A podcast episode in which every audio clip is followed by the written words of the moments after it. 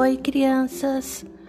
A história de hoje é uma fábula: O Lobo e o Cordeiro. Um cordeiro estava bebendo água no riacho. O terreno era inclinado e por isso havia uma correnteza forte. Quando ele levantou a cabeça, avistou um lobo também bebendo da água. Como é que você tem a coragem de sujar a água que eu bebo? disse o lobo que estava alguns dias sem comer e procurava algum animal apetitoso para matar a fome.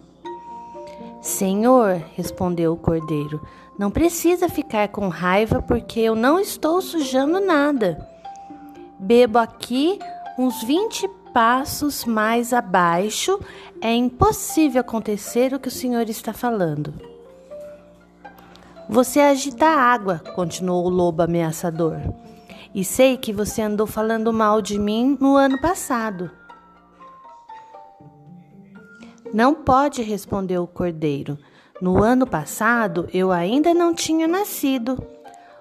O lobo pensou um pouco mais e disse: Se não foi você, foi seu irmão, que dá no mesmo. Eu não tenho irmão, disse o cordeiro. Sou filho único alguém que você conhece, algum outro cordeiro, um pastor ou um dos cães que cuidam do rebanho. E é preciso que eu me vingue. Então, ali, dentro do riacho, no fundo da floresta, o lobo saltou sobre o cordeiro, agarrou-o com os dentes e o levou para comer num lugar mais sossegado. Moral da história: O mais forte sempre vai ter mais razão. Um beijo e até semana que vem na segunda-feira. Tchau!